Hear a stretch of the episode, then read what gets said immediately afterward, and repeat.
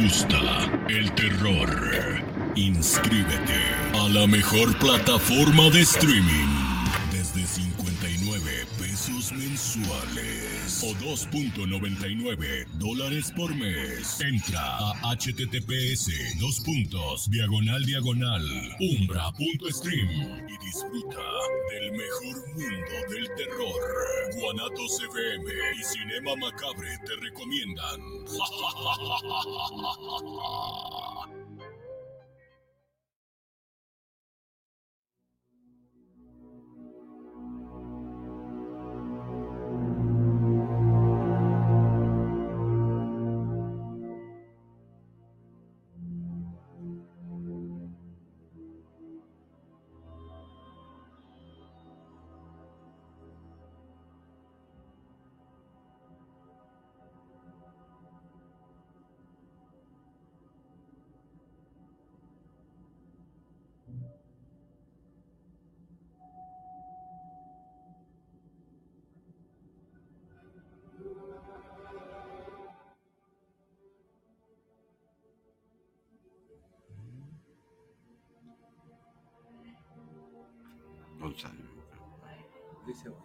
Hola, hola.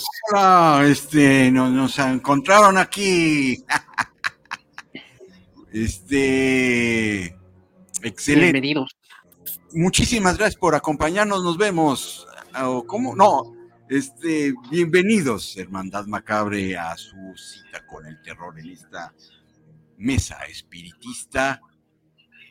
Y me acompaña desde el más allá, Javier Masaki. Hola, muy buenos días, muy buenas tardes, buenas noches. ¿Cómo estamos? Ok, vamos, vamos a hablar en voz bajita entonces. ¿Sí me escuchan? No me escuchan. Creo que eh, necesitamos este, otra vez enlazar el más allá con la Ah, mira, ahora sí. ¿Ya? Sí, ahora sí. Muy bien, qué bueno, qué, buena reseña te acabas de aventar de la película de la semana. Muy bien, Todo el mundo lo todos sean a su cita con el terror. Buenos días, buenas tardes, buenas noches, disculpen, problemas técnicos, bienvenidos como siempre a Cinema Macabre. ¿Cómo estamos?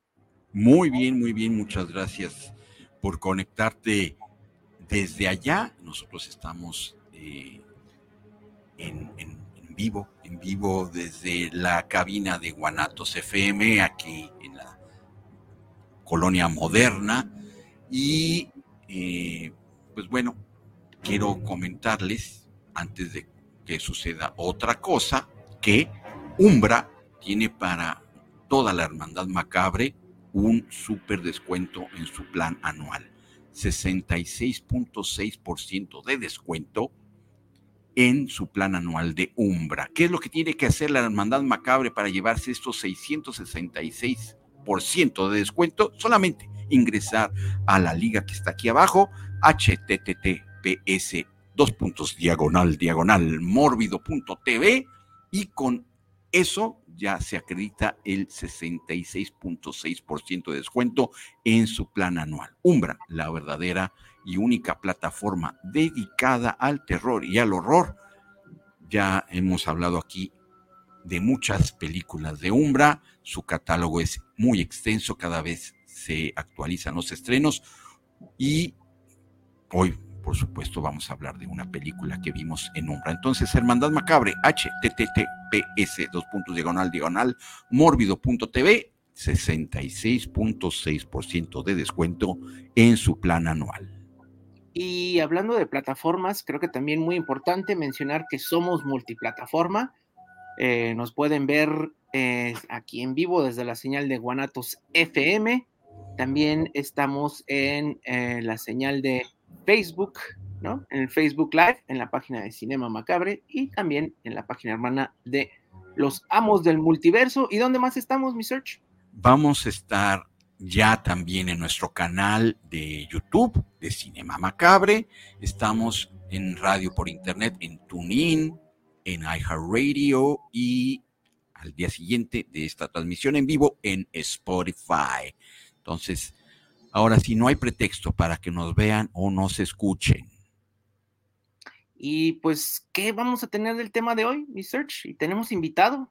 Tenemos una vez más esta mesa espiritista se engalana con la presencia de nuestro amigo ya de bastante tiempo, Luis Abadie, y como este es un programa ya eh, entrando a las festividades decembrinas, lo llamamos, acudió a nuestro llamado para hablar de fiestas paganas. Y sin, y sin el mago de Oz.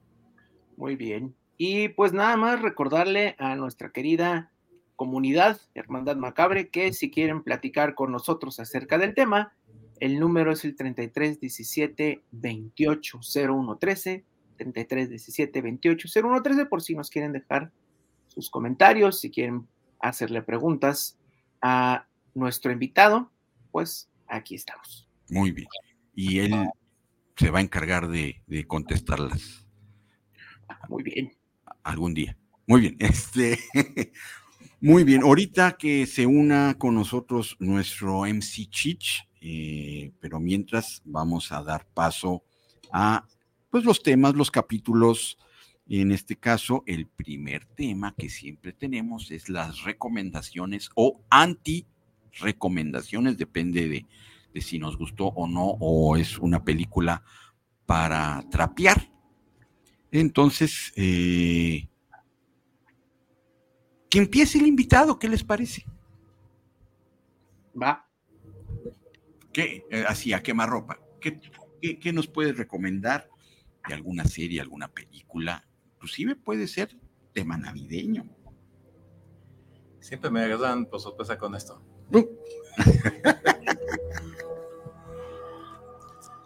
bueno, pues tal vez no, no voy a ser eh, navideño, pero me, quedo con lo invernal. Ok, eso está bien. Acabo, acabo de volver a ver una que había visto hace años. No es la mejor película del mundo, pero tiene momentos que me gustan mucho. Ok. La de Wendigo. Ok, este, este es una entidad, ¿no? Este, del bosque, ¿no? Así es. Ok. En la película Wendigo, que se titula así, si la han visto, pues ya sabrán que la figura del Wendigo aquí es un símbolo de la culpa que tiene el personaje. Eh, la leyenda dice que el Wendigo tiene, es una criatura en la que se, que, que habita en los bosques, en los bosques del norte de Canadá, de las tres de las tradiciones de los pueblos nativos americanos o pueblos originarios, como se va a decir esta semana, que siempre cambia la terminología, y que se, dice que eh, su voz se escucha en el viento, que a veces le llama a uno imitando las voces de gente que conocemos para hacer que nos perdamos, y una vez que nos perdemos, entonces se lleva a la gente volando y la devora. Se dice que si alguien es tocado por el Wendigo, se va a convertir en antropófago. O que es invocado cuando alguien come carne humana. Porque comer carne humana cuando uno está en los bosques del norte, entonces eh, aquel que lo hace se convierte en un Wendigo.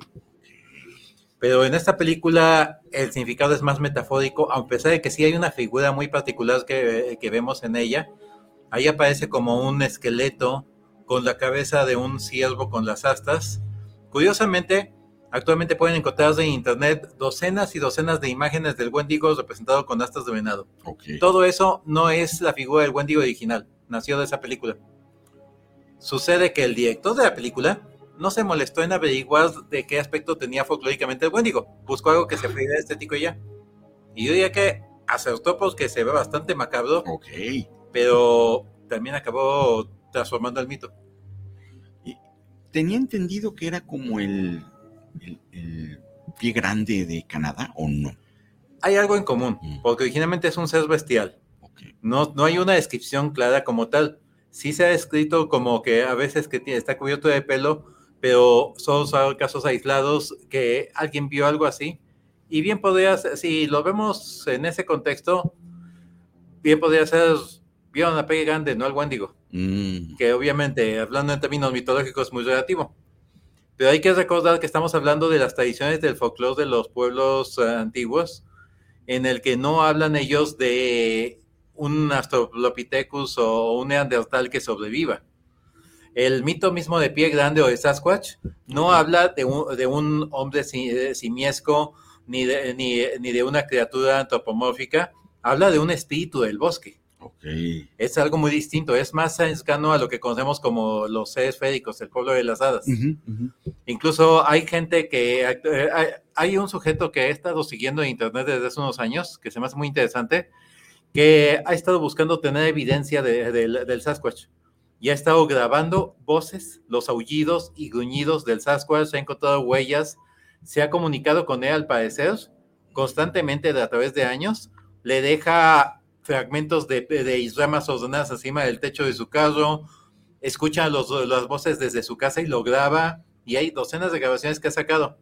Claro, no, pues no hay demostración de que sean verídicos, pero se ve verosímil. Lo que más interesante se me hace es que él plantea que se trata de una criatura inteligente, que, que, que, intenta comunicarse y sabe que se está comunicando con él de algún modo y busca encontrar un lenguaje común pues que lo considera como, eh, este sujeto piensa que se trata de un ser de otra dimensión.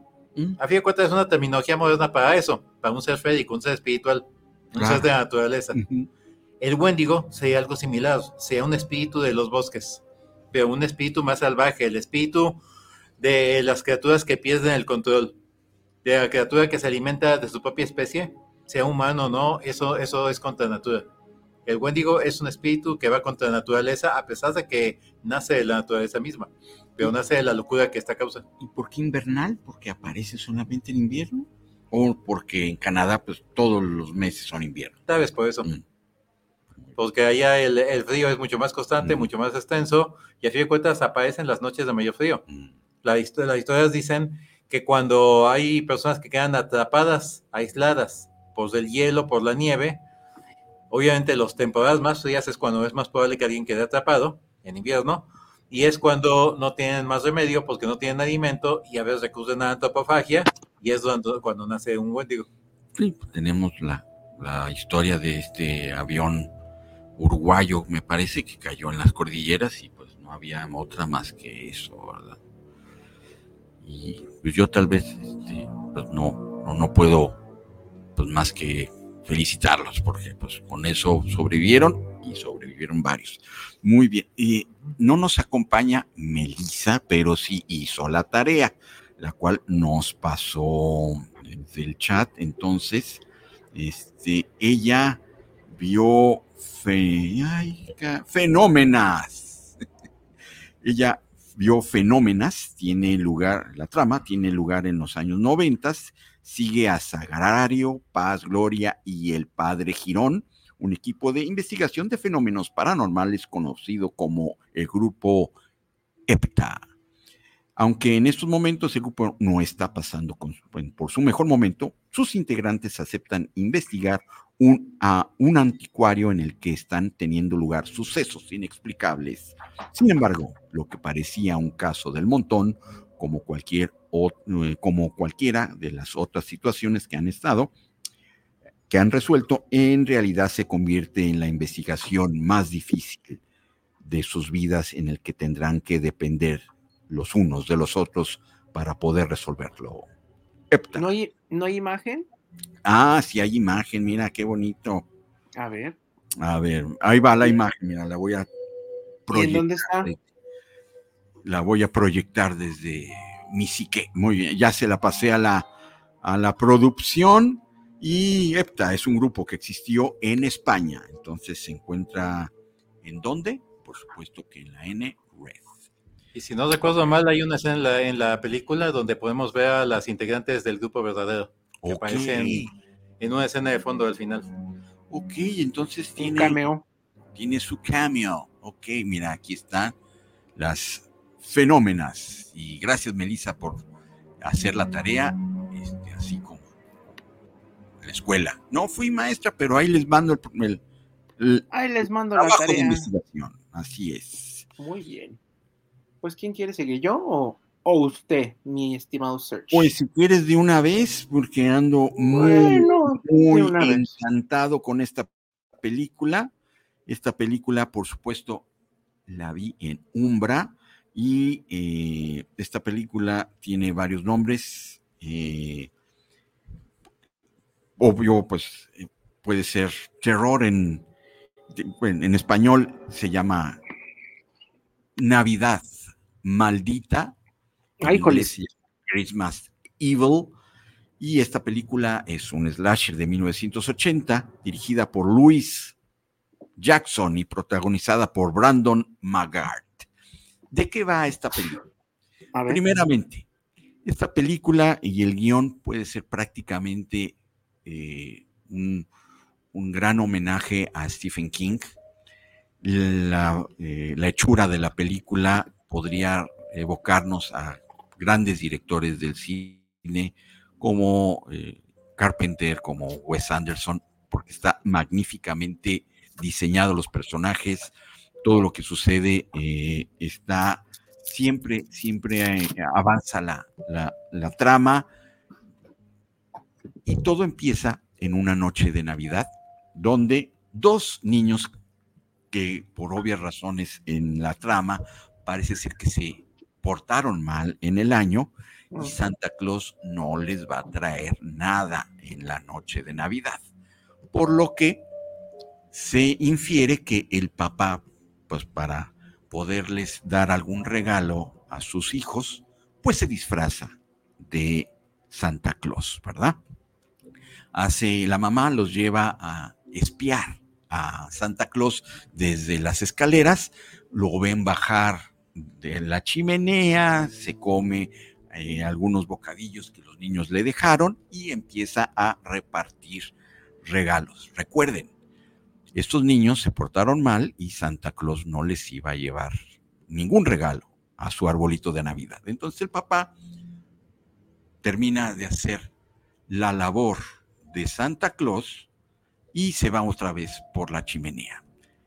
Horas después, los niños tienen una disertación de que no, si era Santa Claus, no era mi papá. Uno de ellos baja porque escucha risas en la sala y para sus ojos ve al Santa Claus siendo muy romántico con su madre. Entonces, eso prácticamente le da un shock desde la niñez, donde pues ya su fijación con la Navidad y con Santa Claus trasciende su, su, pues, su juventud y llegamos ahora sí a 1980, cuando ya es un señor maduro que trabaja en una juguetería, pero prácticamente toda su casa, todo el tema eh, en, su, en su departamento es la Navidad. Se levanta con pillancicos, tiene una pijama de, de Santa Claus, está lleno de juguetes, pero también está lleno de resentimiento hacia pues, la humanidad, la vida. Y esto desencadena en su psique prácticamente un día de furia, así como casi tenemos un día de furia al tratar de llegar a las instalaciones de Guanatos.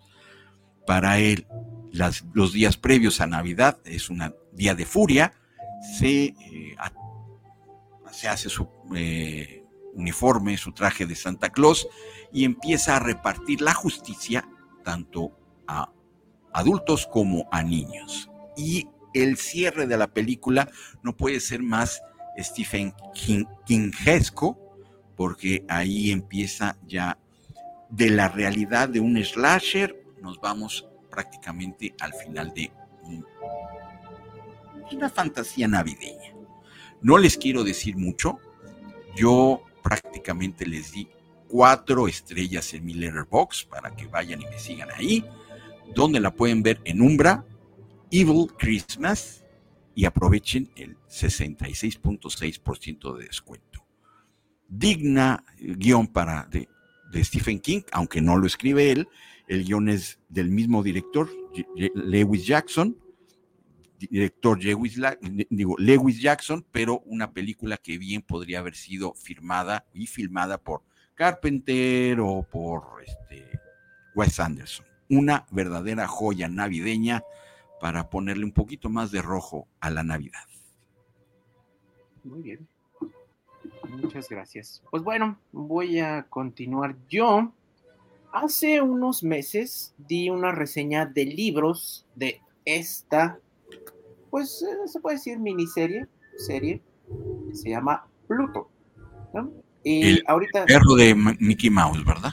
No, No. Y pues bueno, se trata de el dios Plutón, dios de la guerra de los romanos. Y bueno, hace unos meses también dije que iba a salir una serie, una adaptación de Netflix y pues lo dije con un poquito de preocupación porque bueno, luego Netflix, siendo Netflix, ya ha arruinado algunas cosas, pero bueno, con sorpresa me puse a ver la serie y pues son de esta, del manga, que está precisamente hecho por Naoki Urasawa, eh, un mangaka muy famoso por la obra que tiene ya, y está basado eh, en una historia en particular de Astro Boy, que por eso viene que tiene participación de Osamu Tezuka, porque está basado en una historia que se llama El robot más poderoso del mundo. Pero bueno, Pluto de qué va es eh, otra vez. eh, digamos que más que ser Astro Boy se trata como de un eh, tipo Blade Runner, ¿no? Tenemos un asesinato, todo empieza con un asesinato de un robot. Y bueno, después eh, asesinan a personas, a humanos, que son eh, personas que han peleado por los derechos de los robots, ¿no? Y pues bueno, la cosa aquí es que, eh, y muy en sintonía a lo que mencionaba nuestro invitado Luis, es que eh, cuando los mata les deja un estilo como de cuernos, como si fuera un alce, les deja unas como antenas o, bueno, les deja una especie de, este, de cuernos, ¿no? Y pues bueno, eh, el investigador es un policía que también es robot, aquí está en el primer número, es un policía que se llama Gesicht, pero también es un robot. Y bueno, eh, se va dando cuenta, va investigando qué es lo que en realidad está detrás de todo esto. Pluto, obviamente, pues es el nombre del asesino, no voy a dar más detalles porque pues es el chiste, y lo que tiene como uh, principal meta es destruir a los siete robots más poderosos del planeta, obviamente. Massinger. Eh, no, del ¿No? universo de Astro Boy. Ah. Este, y bueno, la idea es que dentro de esos siete robots está nuestro querido Astro Boy. Y pues bueno, por eso es que él se mete aquí.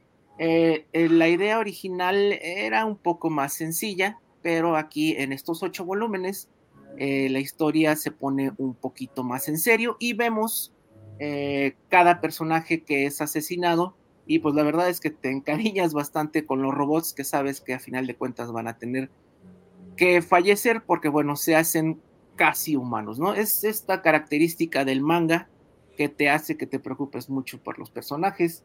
Eh, y bueno, yo tenía miedo de la adaptación y bueno, son ocho volúmenes eh, del manga y son ocho capítulos de la serie, entonces tal cual como si lo estuvieras leyendo, ahora sí, y tienes justa y tienes una adaptación perfecta, número por número, casi imagen por imagen de este manga que es, eh, creo que es del 2001, por ahí, ya tiene un rato, pero vale mucho la pena.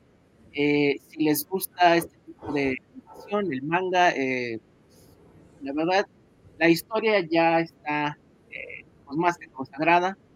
Eh, pero bueno, también va- vale mucho la pena y pues está en la N roja, la verdad, mi recomendación.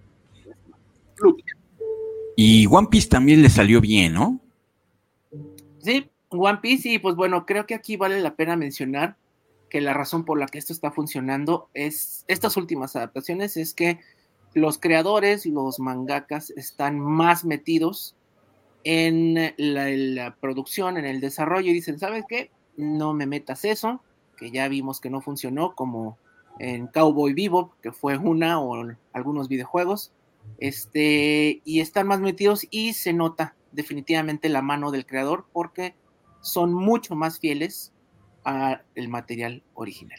Y hace unas semanas también Chich eh, habló de Castlevania, que también está También. muy digna. También. Y yo también a veces tengo mis reservas porque cuando la mano del creador, como bien dijiste, muy, muy evocando el nacimiento de, próximamente el Jesús de Nazaret, Mignola como que a veces no, no le da eh, al clavo cuando él pone sus manos en sus productos, ¿no? Pues se pues alejó de Guillermo del Toro, sacó esta película que no he visto más allá de minutos de Hellboy porque me da una tristeza que justamente el creador pudo darle el visto bueno, el bobo, el luz verde a esto, que es este, una aberración.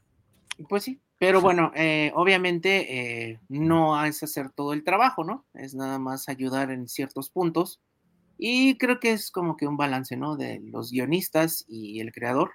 Y en este caso, la verdad, es totalmente literal lo que van a ver. Eh, si ya lo leyeron, si no, de todos modos es una gran historia. Eh, sí está muy bien adaptado.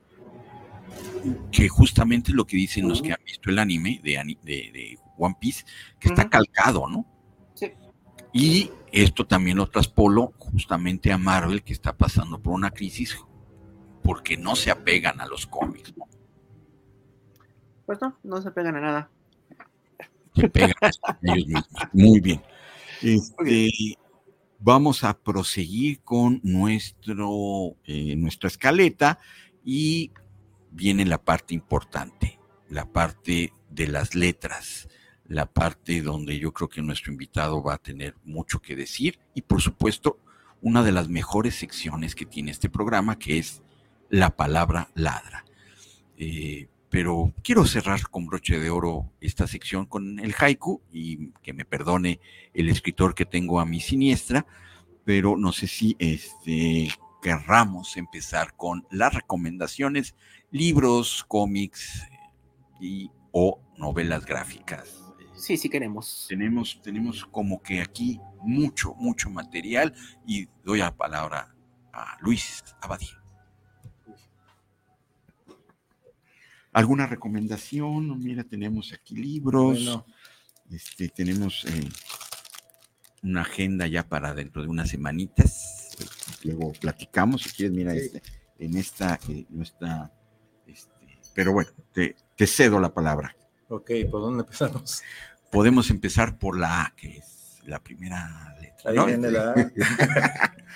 Esta sección es libros, cómics, novela gráfica. ¿Qué recomendaciones nos tienes? cómics. Pues les, eh, les voy a comentar de entrada de un libro que, que conozco desde hace tiempo y que por alguna razón casi no ha sido leído. Fiestas de Yul. Este es un libro de cuentos, cuentos navideños, cuentos de temporada. Yul, que es el nombre original escandinavo para, las fechas de solsticio. Este, este, fue editado aquí en Guadalajara hace años y ha sido, no sé por qué, ha sido ignorado. Nadie le ha hecho caso. Es un excelente libro con cuentos excelentes para niños, pero que igual un adulto puede disfrutar perfectamente. Una edición hermosa. Es, Así es, ilustrada. Sin embargo, tiene una característica particular. Estos cuentos no encajan dentro del paradigma de la Navidad como la conocemos. Hablan de la fiesta del solsticio. Hablan del nacimiento del nuevo sol. hablan de la fiesta de la, de la madre. Son tradiciones más arraigadas en las tradiciones paganas originales que de las que muchas tradiciones se han adaptado para Navidad, como el propio árbol. Eh, hay una segunda parte, un segundo libro que por desgracia la edición es formato más pequeño, ese no me lo traje ahorita, de repente no encontré la mano. Los dos son excelentes y muy recomendables. Ok. Eh, este, este, libro aprovecho. Sí. Eh, la editorial, permítanme. Este, eh, eh, este se llama Salto Mortal. Aquí está el nombre. Salto Mortal. Ah, qué bonito nombre. Salto Mortal. Así es. pensé que era muy bueno momento para mencionarlo. Claro. Porque es muy poco conocido y debería serlo más. Porque nos da una alternativa que perfectamente una familia católica perfectamente puede leer esta con sus hijos y lo van a disfrutar igual y simplemente van a tener una visión más amplia de lo que son estas fiestas sin que desvíe sus ideas. Claro. Y quienes prefieran algo más general, más no, no de una denominación específica, también va a encontrar mucho valor en este libro. Una buena alternativa. Ya nos adentraremos más adelante en el programa para hablar justamente de, de dónde viene toda esta festividad decembrina. Por eso está aquí con nosotros Luis. Y ya, pues no sé, tenemos varios, no sé si quieres hablar de la, de la pues agenda. Pues platicamos de esta, esta es una novedad, la rueda del año Agenda Pagana 2024. Esta va firmada por Maya Stone, hay colaboradores, eh, tienen colaboraciones, algunos artículos de un servidor, pero también de varios otros ah, autores de la República Mexicana, de distintos lugares, que todos ellos son eh, practicantes de tradiciones paganas. Hay, eh, eh, hay artículos relacionados con distintos periodos. Esta es una agenda hecha para seguir el año de manera práctica como cualquier agenda, pero tiene los, las fechas de los sabbats mayores y menores, las fiestas de la Wicca y del neopaganismo señaladas, no solo las fechas populares, sino también las fechas astrológicas, no es lo mismo. Por ejemplo, la que se conoce como Samhain o Samhain, dicen algunos, que es de la que deriva Halloween, eh, tradicionalmente es 31 de diciembre. Sin embargo, en este año, astrológicamente, toca el día 7 de noviembre. Así las fechas no siempre coinciden, aquí están marcadas en su lugar correcto, están por supuesto los eclipses, las fases lunares, todos los aspectos de, de movimientos astrológicos, los astros eh, cuando hay eh, eh, astros en determinado signo, cuando están astros retrógrados, como el famoso Mercurio retrógrado que ya hizo famoso Internet. Aquí los van a ver todos detallados, pero esta es la única agenda hasta donde sé, donde no es necesario estar aprendiendo los signos astrológicos para quien no es especialista. Todo está escrito con texto. Todo lo de toda información para que sea accesible a cualquier lector. Más artículos, información sobre deidades, sobre Hécate, sobre Marnia, sobre, sobre, distintas deidades, sobre las celebraciones. Vienen recetas, cantos y poemas de distintos autores. Por ejemplo, ahorita para las fechas navideñas está, hay un ponche de Yule escrito por Alessa Gil, de Mandago de Ediciones. Este, este, este fue, eh, es una gran satisfacción haber colaborado en la edición de esta agenda que me parece que es algo muy útil, sobre todo para quienes siguen tradiciones paganas, porque muchos acaban comprando ediciones europeas, porque son mejores que muchas que salen en México y a veces tienen que meterse en líos de conversión de horario. Aquí no es necesario. Eh, acá aprovecho para mencionar que las ilustraciones las hizo un servidor.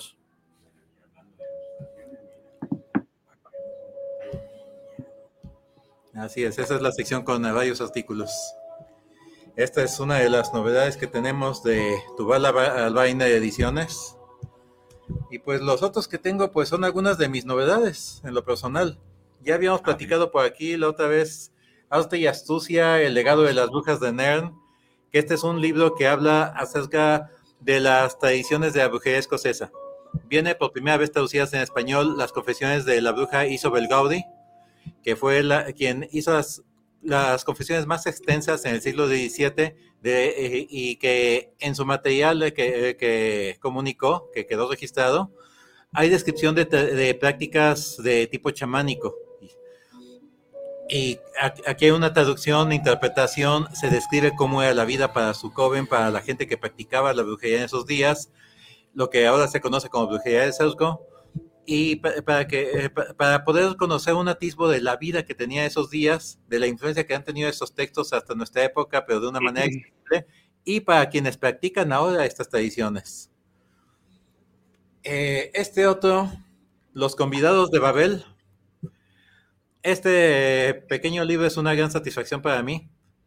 Son 13 cuentos. O como habría dicho Alfred Hitchcock, una docena para el verdugo. El verdugo es Alexa Gil, que es la editora. Y los cuentos son seis cuentos de un servidor, más seis cuentos del escritor de la Ciudad de México, Pedro Paunedo, con quien es un honor poder compartir páginas. cuentos de horror, de distintos tipos. Hay horror cósmico, mitológico, psicológico, body horror, eh, de, distintos estilos, distintas aproximaciones a, los dos. Exactamente, acabas de soltar el spoiler de que el, el decimotercer convidado es, eh, es justamente Alesa, a quien le pedimos que hiciera el tercer cuento. Para que quedara con broche de el libro. Muy bien. Entonces, es Los convidados de Babel. Así es, de Mandago Ediciones. Sí, hermosas ediciones. Este otro. Eh, hace 10 años, Alessa Gil y yo colaboramos en una novela sobre vampiros que se llama La larga noche 3414. Esta es una secuela que tardó una década en hacerse. La larga noche, Palabras del Dolor. Esta solo la escribió un servidor eh, Alesa va a escribir otra para el próximo año, ya nos la prometió, con su parte de la secuela. Aquí se retoman algunos de los personajes de La Larga Noche, lo que ocurre con ellos, de todos que sobrevivieron, aquí no todos van a sobrevivir todavía. ¿Qué ocurre cuando hay vampiros en Guadalajara? De nuevo, la historia es más cerca de las personas, no de los vampiros mismos. Aquí el protagonista no es un vampiro, aquí no es el vampiro hedonista, inmortal, enamorado, y mucho menos brillando. Este es el vampiro tradicional, salvaje, primitivo, demoníaco. El vampiro que es una amenaza, que es una maldición, hace el vampiro. Este no es un vampiro que pueda ser un protagonista o un narrador, porque no puede uno identificarse con él, porque no es humano, ha dejado de serlo. Por eso la historia es escrita desde el punto de vista de los humanos. Aquí hay dos historias paralelas. Una de ellas, ¿qué sucede con aquellos que buscaron, unos jóvenes ingenuos que quisieron investigados, se sienten un equipo de investigadores paranormales de cazavampiros y se veían involucrados y hasta acusados de crímenes. Eh, entonces, ¿qué ocurre con ellos después? Porque no, no se rinden. Siguen tesgos de limpiar su nombre, de seguir buscando lo que querían buscar. ¿Qué es lo que ocurre con ellos? ¿Qué ocurre con los grupos góticos que buscaban conocer a los vampiros y que encontraron a la mala que los vampiros no eran lo que ellos imaginaban? ¿Qué ocurre con esas criaturas que se ceban de los humanos aquí? Un asesino serial que empieza a matar góticos clavando estacas como si fueran vampiros. Que las autoridades intentan ocultar que está ocurriendo esto, sin embargo, está, eh, está, sigue sucediendo una y otra vez. Y mientras tanto, una historia paralela que resulta que ocurre del otro lado de la frontera, en Nevada. Eh, en la primera novela aparecía un personaje muy curioso.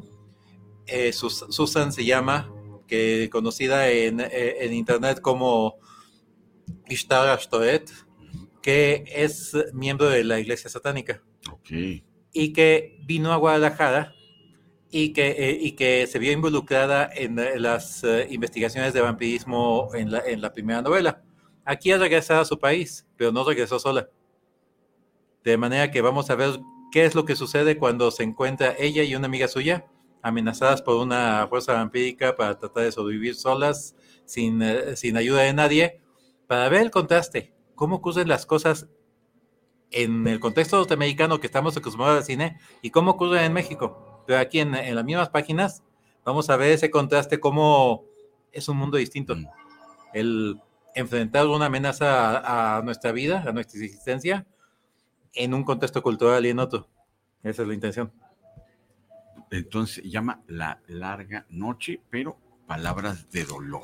Así es. También de Mandrágora. Como un detalle adicional, este libro contiene las entrevistas que hizo el periodista Andrés Vela a algunos escritores de Guadalajara que han escrito acerca de vampirismo.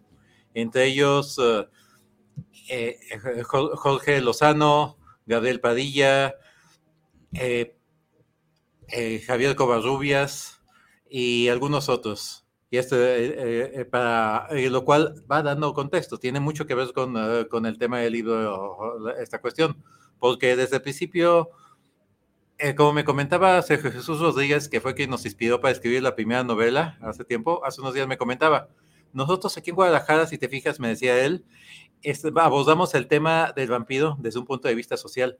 no quiere decir que estamos haciendo un panfleto social, mm. pero estamos viendo cómo reacciona la gente, la comunidad, nuestra cultura, nuestro gobierno, nuestras autoridades, cómo reaccionan nuestras familias y nuestra perspectiva, nuestra idiosincrasia ante el vampiro. Ese aspecto social es, es el que se refleja en lo que escribimos cada uno. Y eso es lo que quería reproducir aquí. Muy, muy buenas recomendaciones. Y este, no sé si Masaki nos traes algo mientras saco. Claro que sí. Muy bien. Pues bueno, yo aprovechando también las fechas, quiero compartir, eh, ya puse la imagen, una novela gráfica, cómic, como ustedes le quieran llamar, que se llama Klaus y que es una reinterpretación, digamos, un tanto superheroica, obviamente, de Santa Claus, ¿no?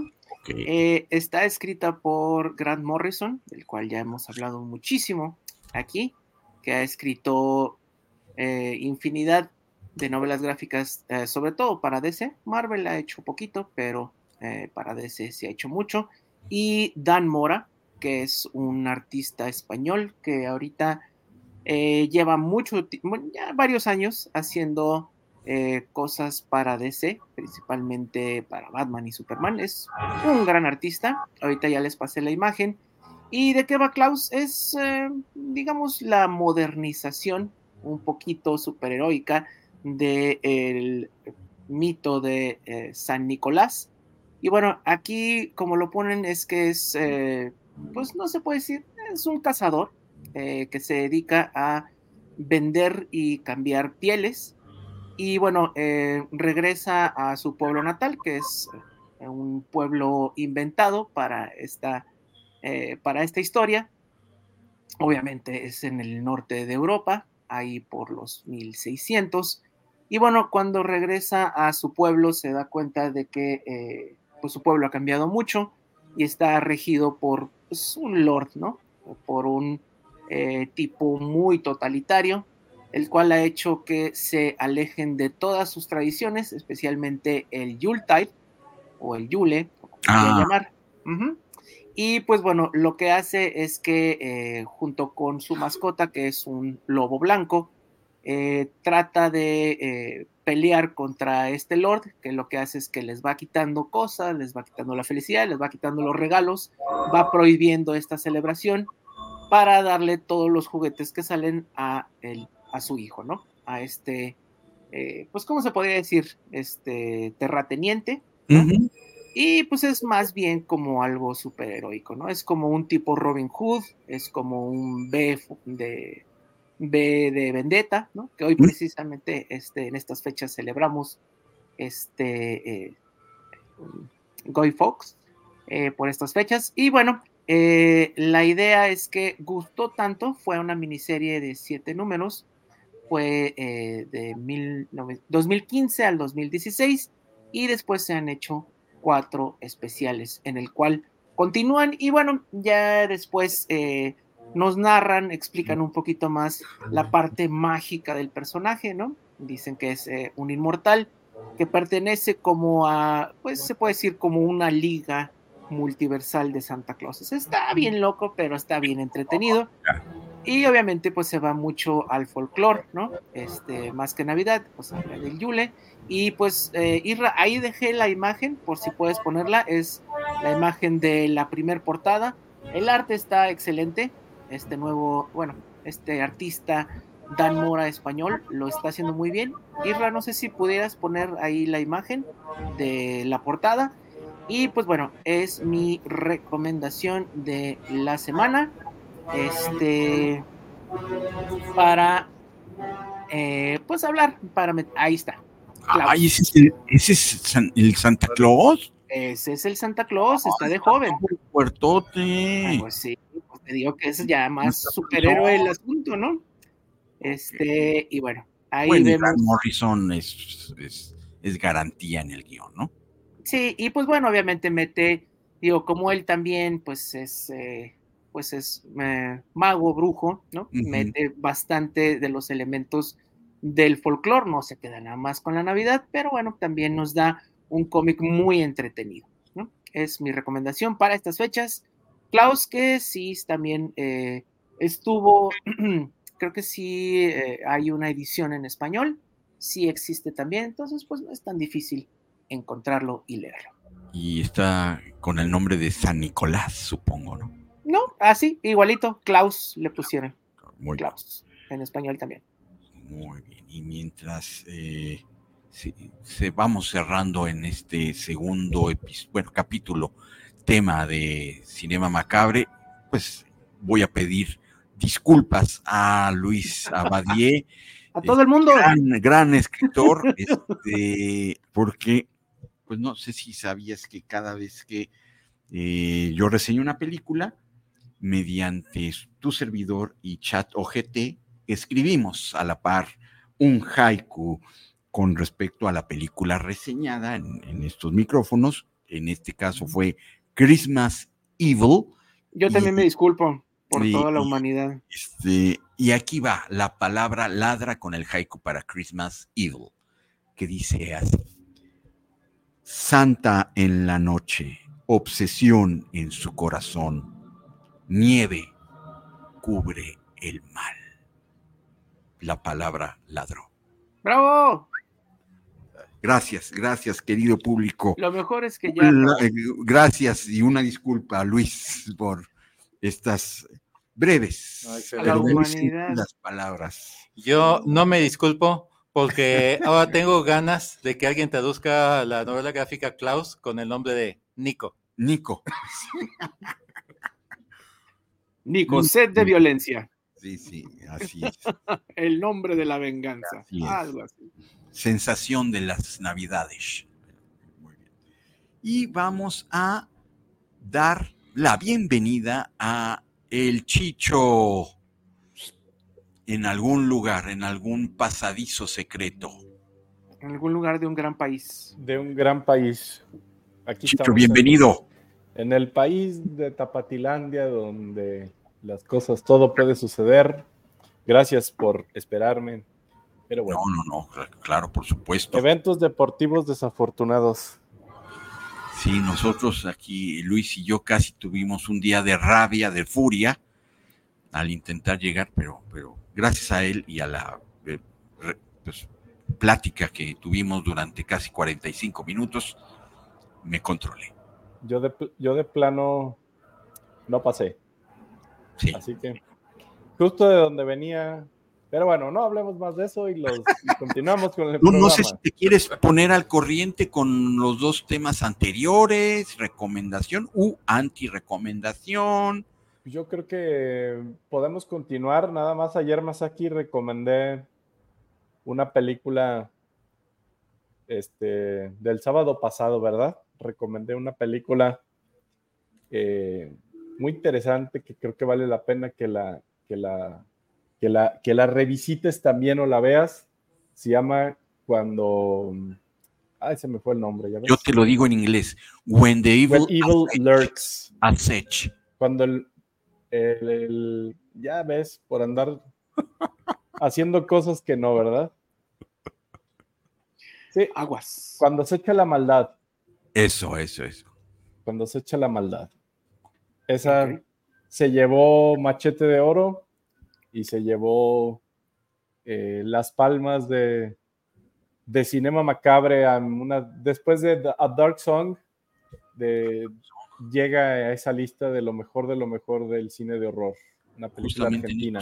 45 minutos de disertación trafical, le dije, oye, ¿viste The Dark Song? Está basado en el ritual de Ami Bebelin. Y ¿Sí? y, no sé si haya espacio mm, en esos 45 minutos. Me comentó una escena, Luis, de una película que la tiene olvidada y yo les recordé que hemos sacado del baúl de los recuerdos, gracias a ustedes dos, mis compañeros Masaki y Chich. Eh, no sé si nos pudieras comentar la escena, a ver si ustedes la ubican y hacerle un favor a Luis para saber qué película es. Es de ciencia ficción. Bueno, lo que sé es que fue transmitida en Canal 13 alrededor de, debió ser 1978-1979, y la bien pesada, el puro final. Una pareja de jóvenes muy de época 60-70, así de cabello largo, etcétera, van huyendo por la carretera en un auto. Al parecer ellos están en, contacto con, o sea, están siendo guiados por extraterrestres. Los acompaña una especie de robot que es una esfera flotante que se comunica solo con ruidos electrónicos, una esfera metálica nada más pequeñita, del tamaño que me cabría en la mano, más pequeña que nuestra esfera luminosa aquí. Y, y, los va persiguiendo los hombres de negro. No es Will Smith, no son los originales, los malos, los que andan cazando a todos los que testigos ovni, con lentes oscuros negros, en carro negro, todo negro, y vienen persiguiendo por acá a punto de alcanzarlos. el robot esférico creo que se sacrifica golpeando, estrellándose contra la llanta del auto de los hombres de negro, o lo, no sé si se salva o no, pero creo que se sacrificó. Y ellos acaban huyendo, acaban llegando al lugar donde se dirigían, en despoblado, en el campo, de bajan del auto, se aproximan a donde está un enorme platillo volador plateado, estilo clásico, no electrónico con luces ni nada, es simple platillo metálico, flotando. Se acercan a él, se colocan debajo de él, hay una luz brillante y entonces siguen caminando y corriendo y ahora se convirtieron en un niño y una niña que van corriendo inocentes y felices en un campo floreado. Un final muy, muy época hippie, un final que yo creo que de ahí se lo copiaron para la película Mimsy y eh, porque de ahí ella me acordó, pero es todo lo que sé. ¿Le suena mm. macabre? no, no. Igual habrá que buscar ahorita. Muy bien. Pero la encontraremos. Eso. Te encontraremos. Ya, ya me acordé, ya me acordé. Yo le ayudé a desbloquear una memoria a Lesa. Sí, la del payaso, ¿no? La, del, payaso. Justamente, Luis, eh, buen, ahora sí que no te había, no te había saludado, Luis. Este, a Lesa le pasó exactamente lo mismo y nos comentó que tenía años de su vida, ¿no? Tratando de, recordar de dónde venía esa escena y le ayudé a desbloquear la, escena del payaso. No me acuerdo cuál película fue, pero, pero sí ella, la, había, así tal cual, platicó la escena y yo sí me acordaba de esa y logré ayudarle con, con el desbloqueo de la memoria, pero lo, lo vamos a buscar, Luis, vas a ver. A ver si no la esconden los hombres negros. Te encontraremos película perdida de ciencia ficción. Sé que estás ahí. La encontraremos, la encontraremos. Te cedo los micrófonos para que nos guíes durante la escaleta que, según yo, sigue la parte favorita tuya, ¿no? De videojuegos. Ah, pues mira, en videojuegos, ahorita lo más interesante del año es justamente el hecho de que ya están saliendo los, los remakes que tanto estábamos esperando. Em, ya tuve la oportunidad de descargar uno de los primeros. Eh, los remakes de Resident Evil están, están increíbles y creo que pues ahora sí que para todos los jugadores o videojugadores eh, nos, llega, nos llega nuestra Navidad adelantada tal cual ¿Qué le vas a pedir de cartita a Santa Claus para este 24? Ah, es que buena, qué buena pregunta. Yo creo que estoy haciendo una lista larga que creo que va a llegar bien cortita, pero vamos a, nosotros como de niños, ¿no? Por hacer la lista no, no se pierde nada. Pero todo va a tener que ver con libros, eh, cómics, o novelas gráficas y sobre todo videojuegos o cosas electrónicas. Esos, normalmente esos son mis regalos de Navidad que pido. No está tan complicado. yo sé que te portaste bien durante el año y te va a traer todo Santa Claus. Me porté bien, Sergio, me porté bien. Yo lo sé. Pues eso sería nada más estar atentos a la lista. Por ahí pueden ingresar. Eh, hay una lista que ahorita me gusta mucho de IGN. Es una plataforma eh, pues muy conocida junto con GameSpot, pero IGN sacó eh, ya los, los juegos, la lista de los juegos de horror más esperados los que ya salieron y los que están ya por salir con fecha y todo, inclusive ahí los ponen el enlace para que hagan el pre-order, para aquellos que quieran hacer pre-orders, que les gusten las ediciones eh, pues, de colección o limitadas que vienen este, antes del, del, del producto final.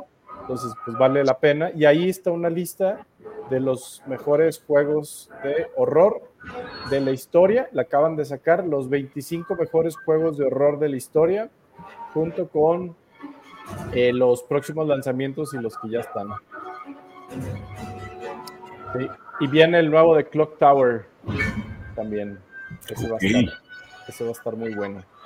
Muy bien, muy bien. Así que pues esas serían las noticias de videojuegos. Pórtense bien, niños, pórtense bien. Pórtense bien para que llegue el señor del costal. No, no, no, no, no. Este, el, el, hombre del costal, ¿no? El panzón barbudo. Sí, también tiene costal. a mí sí me la aplicaron de chiquito por no querer comer. no, sé si ustedes, creo que por la generación a todos nos amenazaron con el hombre del costal, o no sé si era algo muy mío en Ciudad de México. Sí, no, sí, sí, sí. Sí, ¿verdad? Creo que era un tema nacional. Hasta que. Ahí viene, cómetelo al brócoli. Tal cual, a mí sí me amenazaban con el hombre del costal hasta que un día a mi mamá se le ocurre disfrazar a la señora que nos ayudaba en la casa este, y la disfrazó con un costal y no quería yo comer, estaba, estaba chiquihuitillo. Mm. Y pues ándale que le volteó a ver las chanclas, dije, no, mamá, este no es el hombre del costal. Les falló, les falló el vestuario. Así que se acabó el miedo del hombre del costal a raíz de eso, de las chanclas de caleta. Pero igual las aventaba, ¿no? Ahí está, eran, más peligrosas, eran más peligrosas si se las quitaba. Shuriken. pues así es. Muy bien. ¿Con qué seguimos? Macabres. Porque este vamos a hablar hoy de fiestas paganas. Pues ya la, la cintura del programa. Ahí estamos del programa. vamos más abajito. Muy bien.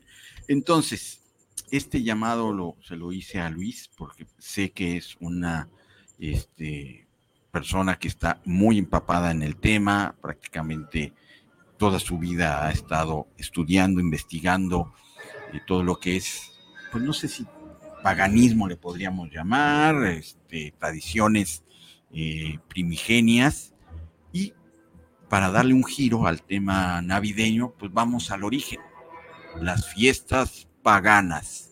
Entonces, Luis, de, para de ahí jalar hebra y sacar hilo, o como se dice. ¿De dónde viene la Navidad? Hace más miles de años que dos mil. Ok ya se celebraba el solsticio de invierno, el nacimiento del nuevo sol, del sol niño que nace de la diosa madre y que, y que, y que trae, eh, a partir de su nacimiento, empieza a crecer la luz y empieza a ser desterrado poco a poco el invierno. Este, eh, este nacimiento se celebraba en distintas culturas. Algunas identificaban el solsticio con la concepción, la mayoría con el nacimiento, eh, ahí encontramos aquello que se dice de que el dios Mitra y algunos otros nacen en el solsticio. Hay un meme en internet circulando que menciona como una veintena de deidades que nacieron un 25 de diciembre y eso es pura mentira. Aclaro. La mayoría de ellos ni siquiera nació para estas fechas, ni siquiera se sabe un mito de nacimiento. Y aparte, no fue 25 de diciembre, fue el solsticio los que sí nacieron, que es muy distinto.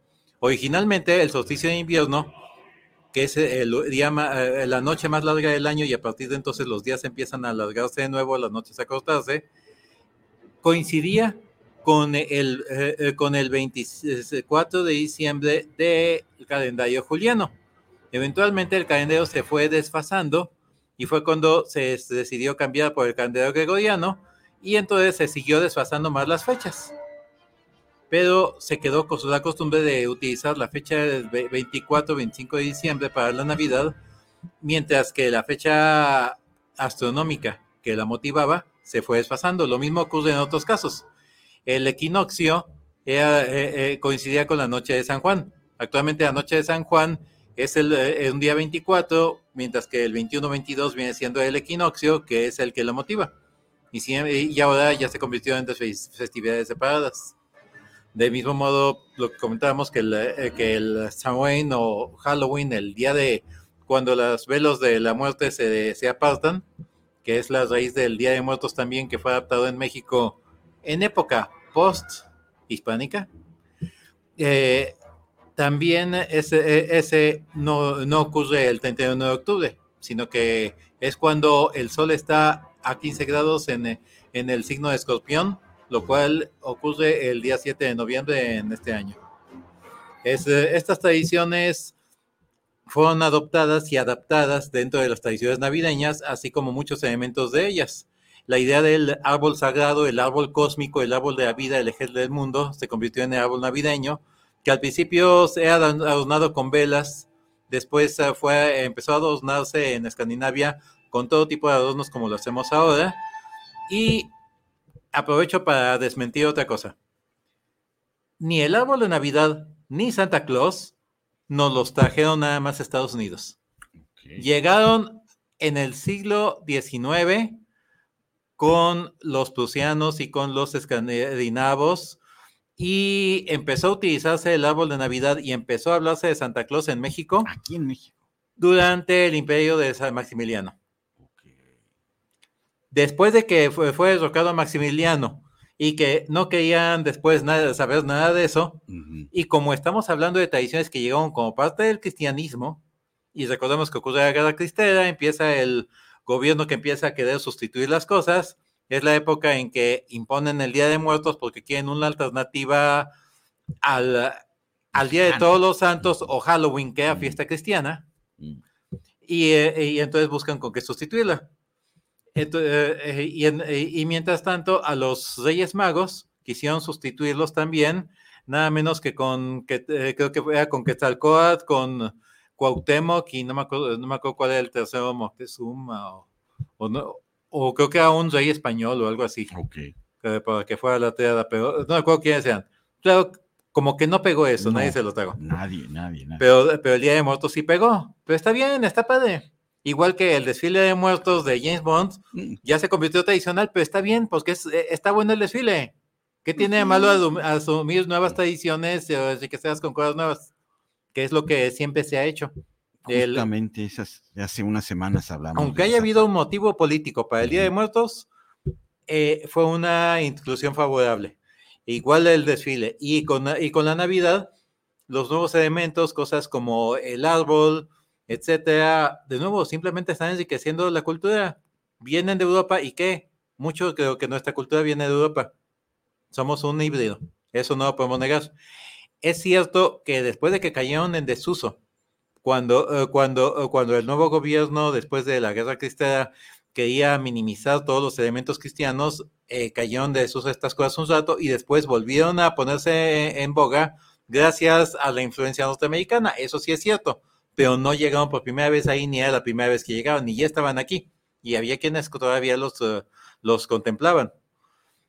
Lo que hay que rechazar como una invasión es el comercialismo de las fechas, no los elementos como el árbol navideño o incluso Santa Claus y esas vamos. Ella es un santo escandinavo, no nació en, este, no nació en Washington. y además, antes del santo, era otra cosa, porque el Santa Claus, la figura de San Nicolás, viene de mucho más atrás. Aquí tengo un libro muy bonito. Este no está en español, por desgracia. Cuando Santa era un chamán. Un hermoso libro. Podría ser no lo he encontrado en español. Ojalá y algún día llegue a una traducción. Otra vez ya la hay, no me he enterado. When Santa was a shaman. Donde se rastrean los orígenes de la figura de Santa Claus. El, eh, San Nicolás como, como personaje histórico es una combinación de dos santos. Incluso parece que al menos uno de ellos sí tuvo existencia histórica. Pero, eh, pero la figura de San Nicolás, como conocemos, es una figura mítica, así como San Jorge y varios otros santos que, que realmente no existieron. Por ahí hay una tabla que puedes encontrar cronológica que se expande, que muestra desde la prehistoria a la figura. Creo que no recuerdo dónde está. Este, eh, eh, la figura de Santa Claus viene desde, eh, toma elementos de la antigüedad.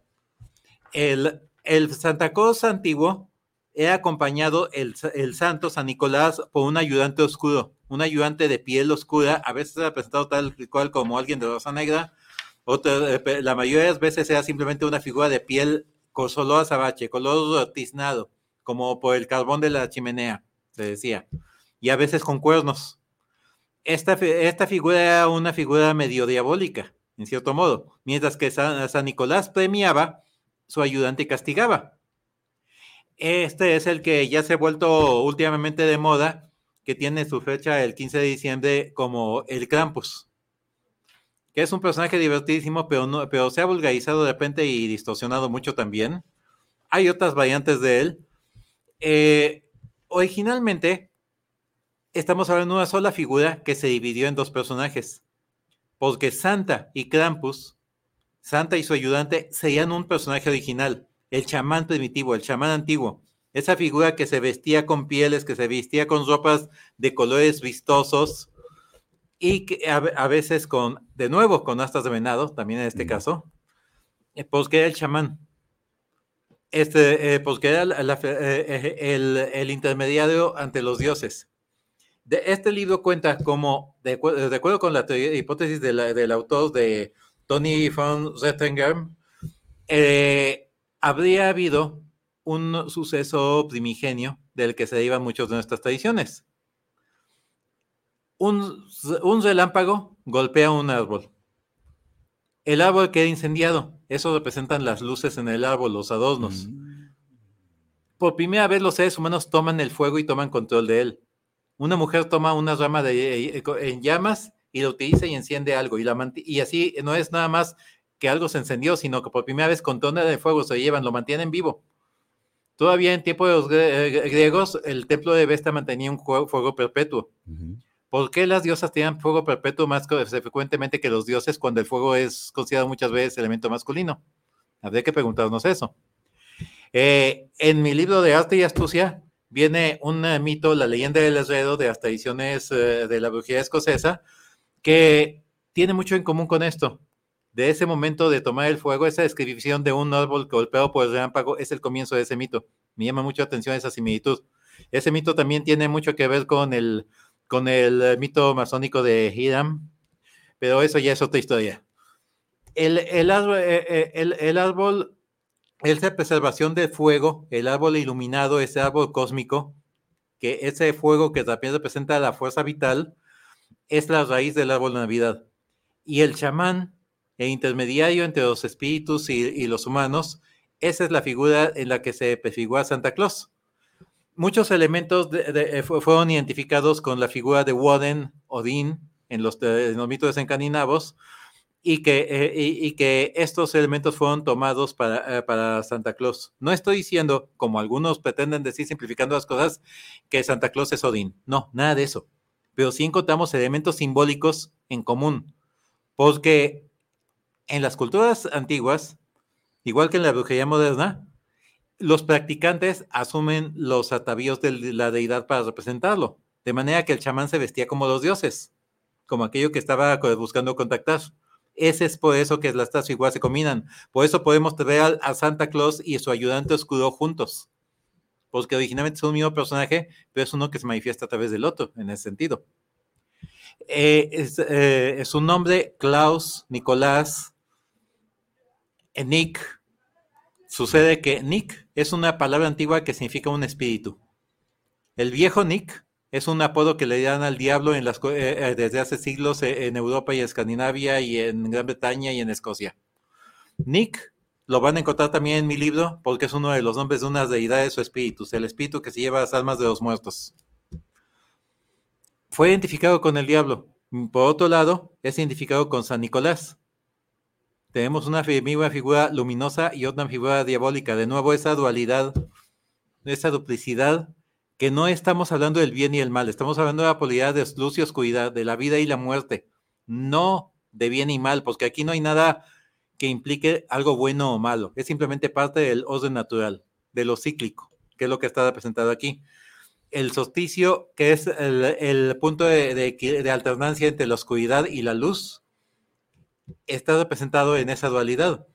Eh, el acebo y la hiedra, las mm. plantas también sagradas de las culturas antiguas para estas fechas, el combate entre los dos reyes, el rey de acebo, etcétera, son distintas eh, maneras de representar esta polaridad. La, idea de que, de que se le entregan regalos a, los niños, a los jóvenes, nos dice el cristianismo que viene de que se dieron regalos a, Jesús. Y ahora las familias mexicanas tienen al propio Jesús dando regalos en cambio, lo ponen a chambear cuando acaba de nacer al pobre. ¿Qué te trajo el niño? Y como típico niño mexicano, mm. desde, que es menor de edad ya lo tienen chambeando. el 9 convino venía a México. Pero originalmente, al pie del árbol sagrado se colocaban las ofrendas para Odin u Odín. Mm. Ahí tenemos esos obsequios. Originalmente eh, se dice que San Nicolás obsequiaba alimento a los pobres, ¿de acuerdo?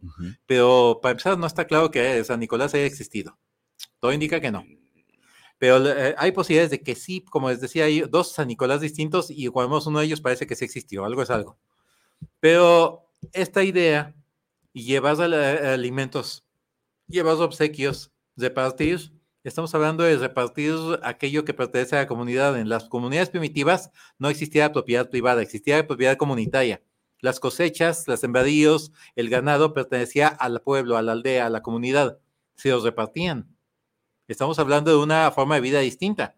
Cuando empezó a existir el concepto de propiedad privada, de intercambio, de oferta y demanda, de capitalismo, eh, aún en el feudalismo estábamos con un capitalismo incipiente porque ya había comercio como tal aquí no pertenecía todo por default a todos. Tenía que comprar alimentos, si no, no tenían que comer aunque fueran vecinos. Entonces ya no existía idea de que se iban a repartir de casa en casa para que les tocara todo lo que se recolectó este año. Entonces, pero existía ese concepto, se buscó conservarlo seguramente y se buscaron ocasiones excepcionales para compartir ciertas cosas.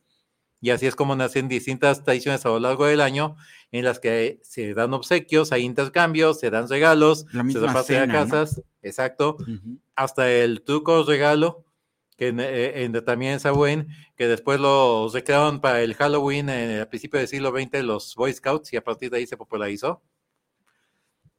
Eh, y, actualmente, por cierto que ese signo aparece en el Necronomicon. Ah, ok. Juan Krepelin lo hacía, pero porque él, no porque él fuera scout, él no lo fue, sino que lo aprendió el Necronomicon y lo usaba como símbolo ritual. Ok, yo no me sé ni amarrar los zapatos, yo no fui...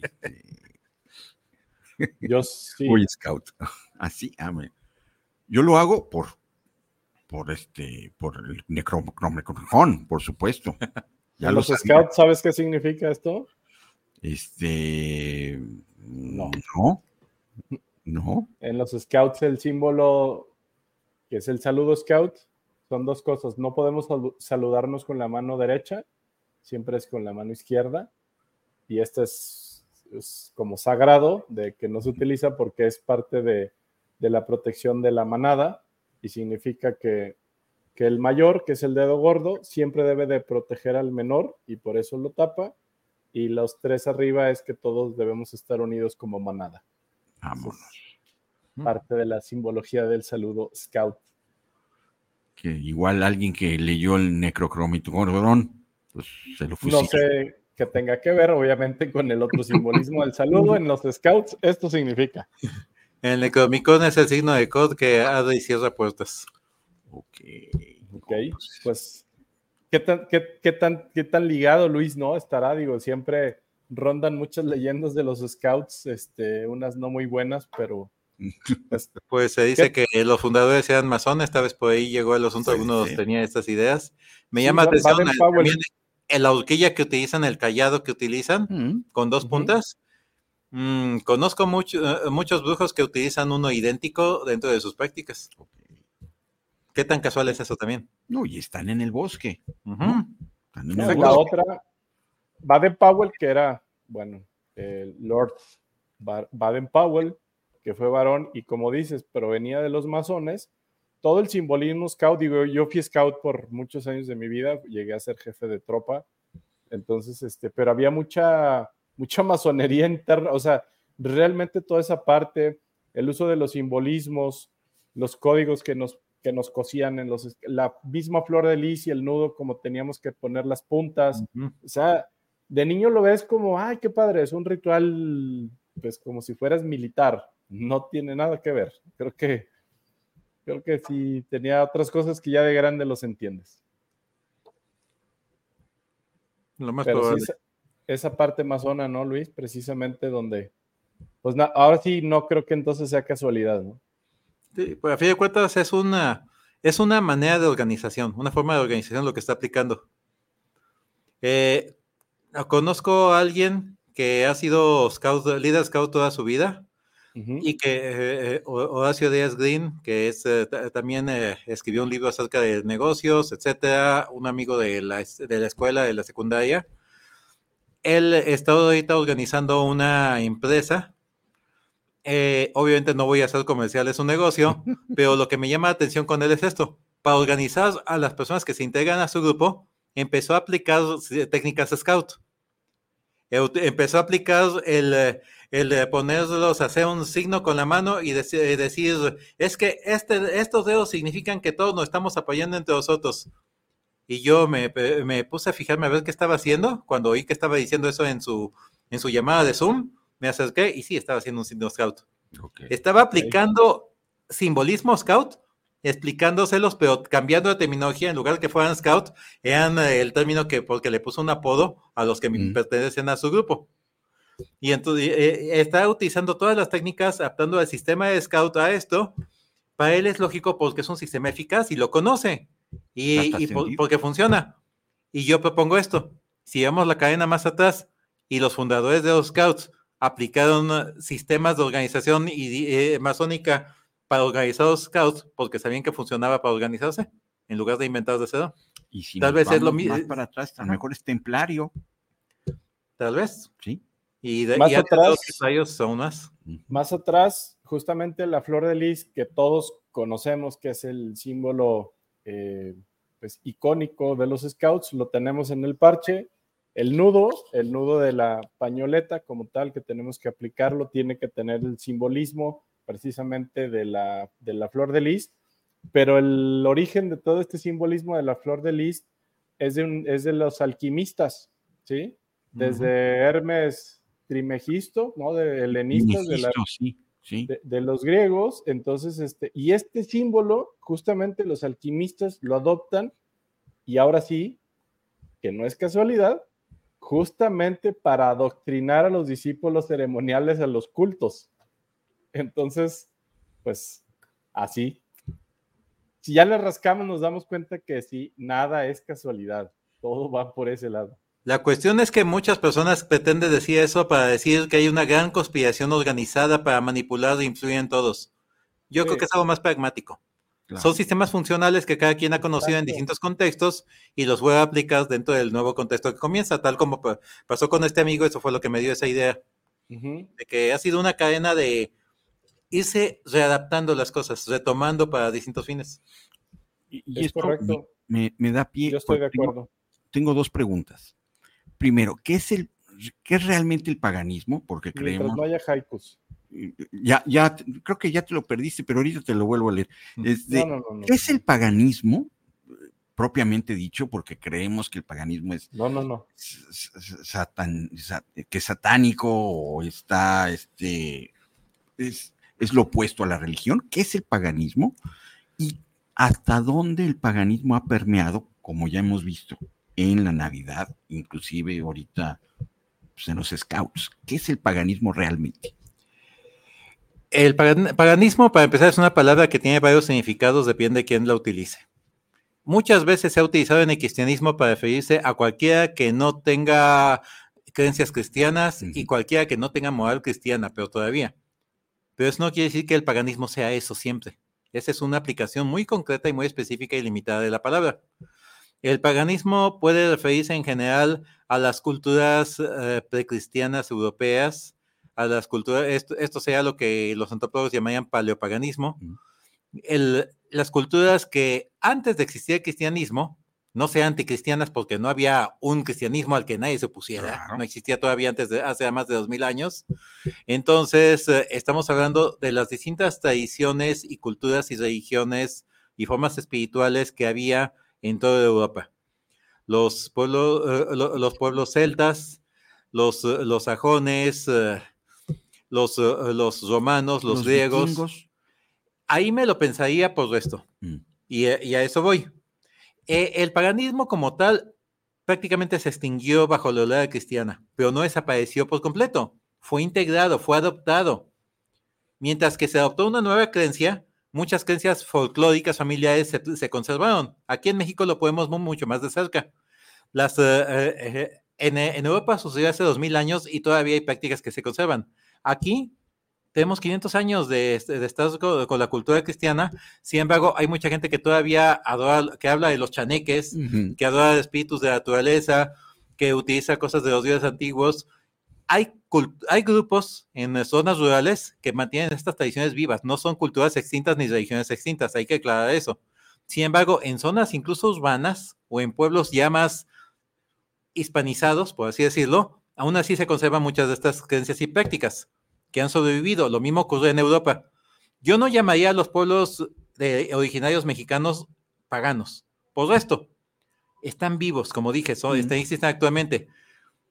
Una vez un eh, neopagano, neopagano, que es alguien que practica paganismo moderno, un representante pagano que está en el Parlamento de Religiones de la ONU, se refirió a ellos como paganos en una presentación aquí en México y puso una cara de extrañeza porque no les gusta ya ser llamado paganos, porque conocen la palabra pagano como algo negativo, claro, porque conocen a los cristianos como lo utilizan. Eh, en eh, eh, los paganos, en Europa, los neopaganos, a partir de finales del siglo XIX empezaron a adoptar esta palabra.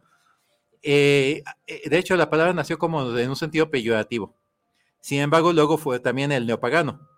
Pero en cambio, luego algunos la asumieron y la redimieron. Igual que brujería ha sido resumida y reivindicada como una palabra positiva. El paganismo, ahora ya sin connotaciones negativas, es simplemente el... eh, eh, pues, hay distintas interpretaciones, pero a mí me gusta la idea de que el paganismo son las tradiciones originarias de, la antigua Europa y el neopaganismo es la, la búsqueda de reconectar o reavivar la espiritualidad inspirada en las tradiciones antiguas paganas europeas. No quiere decir hacerlas tal como se hizo entonces. De la cultura actual, la civilización actual es distinta, de manera que las cosas no pueden funcionar como funcionaban antes. No se van a estar sacrificando animales como se acostumbraba antes. Todas las culturas antiguas lo hacían, admitámoslo. Incluida la cultura cristiana y, demás, también lo hacía al principio. Y se fue dejando de hacerlo. La cultura cambia. Eh, pero, eh, eh, ah, también, también, no significa que sean unos pueblos sin Dios y sin moral, pues que simplemente son otra visión de lo divino, otros dioses, otras deidades, politeísmo, panteísmo, eh, animismo, pero hay concepto de lo divino y de lo sagrado, y espiritualidad profunda. Y no es cierto que no haya moral y ética. Muchas veces muchos cristianos creen que ellos inventaron la ética y la moral y que solo existe si sigue uno de los mandamientos. Todos los pueblos han tenido su, su visión ética y moral. Y, y cada uno tiene el suyo. Eh, eh, si alguien tiene que tener miedo al infierno para, para, hacer, bien, entonces para empezar no es buena persona y no se merece el cielo. Ningún tipo de cielo. Entonces no, necesita, no necesitamos la moral cristiana para que haya ética y moral. Hace falta una espiritualidad, una creencia en lo sagrado, una creencia simplemente en lo bueno del ser humano y en buscar ser bueno. Y eso viene de la educación, ni siquiera de una religión o espiritualidad. Eso viene de la educación que recibimos el paganismo, el neopaganismo busca recrear y revivir estas tradiciones y no está empezando a hacerlo. Llevamos más de 100 años que se está haciendo. Es algo que ya se ha consolidado y es, eh, ya es un hecho. Por eso, cosas como este libro, como esta agenda, son necesarias, porque hay gente que en su vida diaria lo está utilizando y que, y que son formas prácticas de apoyarse en ello, de conocer las raíces y, y cómo arraigarlas en el presente, en la actualidad de nuestras vidas. El, eh, de nuevo, como dije, los, a los escandinavos yo no los llamaría paganos por esto. También existe un reconstruccionismo escandinavo. Los odinistas, los asatú, que retoman estas tradiciones de los, de los pueblos eh, eh, norsos, escandinavos, vikingos, etcétera, ellos prefieren llamarse a sí mismos Hetens. ¿Cómo? Hetens, que es la palabra que existía allá eh, para esto el, no les gusta ser llamados neopaganos porque no les agrada el neopaganismo como se ha manejado, son más puristas, trabajan sobre todo con el reconstruccionismo, que significa pegarse más a las fuentes bibliográficas, antropológicas e históricas. El neopaganismo muchas veces es más liberal, más dedicado a la experiencia personal y a la adaptación libre. Entonces, eso no eh, prefieren pintar raya. En realidad, Heden significa prácticamente lo mismo que pagano en su uso. Y significa prácticamente lo mismo que pagano en su etimología, gente del campo. Realmente es eh, decir, yo no como jitomate, yo como tomate. Mm. Pero como son muy radicales al respecto, yo prefiero respetarles eso y no le voy a colgar un término a alguien que no le gusta. Por eso yo no voy a llamar paganos a los hindúes, a los krishna, a los, a los aztecas, a los mazahuas, a los wixárika o a los nosos, a los odinistas o a los azatú, porque ellos no quieren identificarse como paganos. ¿Y hasta dónde ha permeado el paganismo hasta nuestros días? Ah, no sé, hablando de México por lo menos. Eso, eh, eh, está, esto abarca, no, no es una religión organizada, estamos hablando de un grupo de formas espirituales y religiones diversas. Y son de las que están más creciendo en el país. Ah, actualmente, si no he conocido, aunque sea fugazmente persona, he tenido noticias de cuando menos sean más de 400 o 500 ya a estas alturas practicantes aquí en Guadalajara nada más. Eh, sé de que hubo hace como una docena de años, estaba una practicante que era bruja de sesgo en el Senado de la República. Esto no lo sé públicamente, por supuesto. Me enteré porque ella entró en un grupo de internet que tenía yo. Ok. Eh, en el ejército hay, muchos odinistas. Es algo que también no se sabe mucho. Como son muy bélicos, muy peleoneros y ideales, les, eh, se, cuenta como en casa ahí. Eh, están por todas partes, eh, tienen todo tipo de actividades culturales, sociales, ordinarias, trabajos como todo mundo. No van vestidos dados por la calle, excepto los que son góticos, pero que sean góticos no quiere decir que sean paganos, y que sean paganos no quiere decir que sean góticos ya hablaste de eso en, tu libro, ¿no? Que, Así Que, pues, se dedica a, clavar estacas a los góticos creyendo que es vampiro, ¿no? Sí, ese estereotipo está muy arraigado y eso es lo que yo quiero representar ahí. El, eh, la, cuestión es que no, no, se puede juzgar por las apariencias. Hay quien está en un pentagrama o algún símbolo pagano colgado, un martillo de todos, hay quienes no lo traen y tienen cuidado. Hay quienes incluso no quieren juntarse con quienes traen algo colgado porque quieren guardarlo como algo privado. Este, eh, el paganismo está aquí en México desde los años 50, 60. Llegó aquí, hasta donde he podido saber, y probablemente antes, cuando, eh, con Remedios Vado y Leonora Carrington, que tradujeron eh, el, primer libro del, del, fundador de la Wicca, Gerald Gardner, lo estuvieron traduciendo y poniendo en práctica lo que venía en él. Después, después en los años 60 eh, y 70, hay un coven wicano del, que escribe H.B. Hearst de, Michoacán y al que perteneció ella, que ella era una colaboradora de, la revista Jueves de Celsius. Ya el mainstream.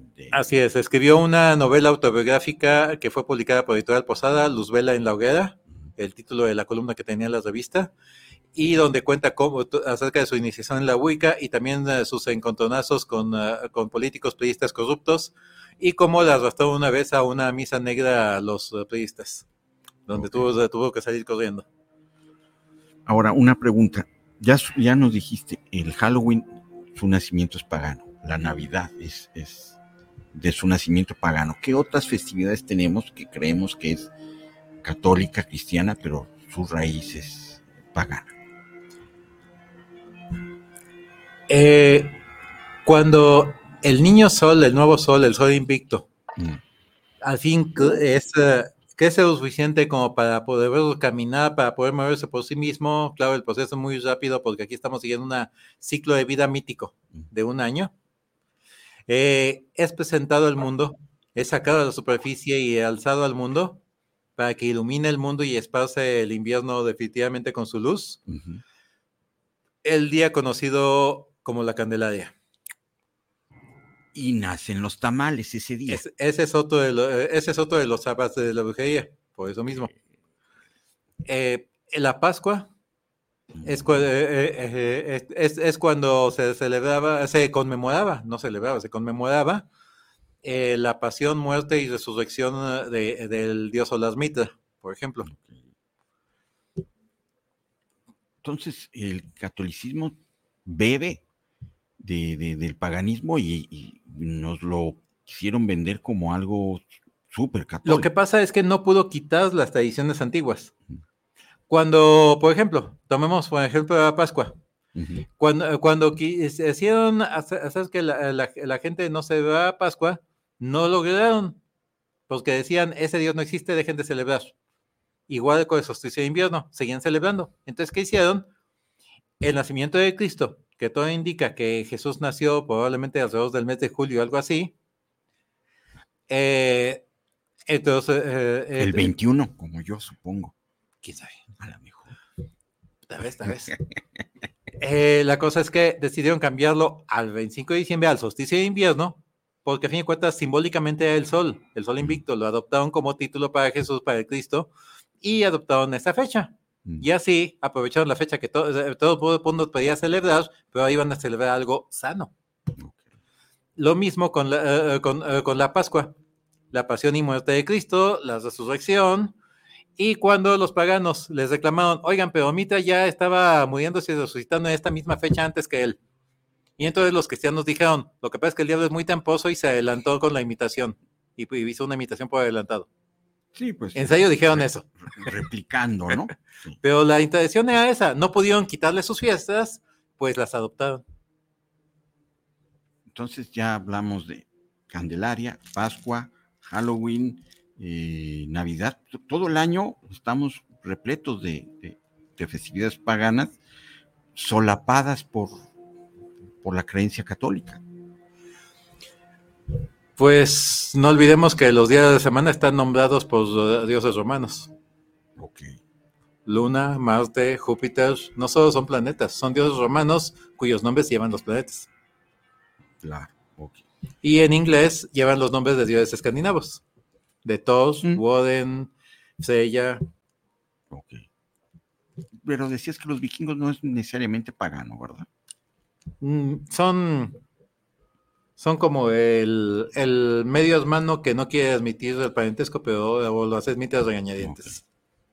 Y yo creo que ya, no sé si tienen alguna otra pregunta, pero para ir cerrando, gracias a, Luis que vino, ¿cuáles serían para ti las jóvenes o congregaciones paganas más representativas que, que nos puedes decir? Que posiblemente hasta ya tengan otro tipo de actividades trascendiendo a, la superficie. Uy, es muy difícil decirlo.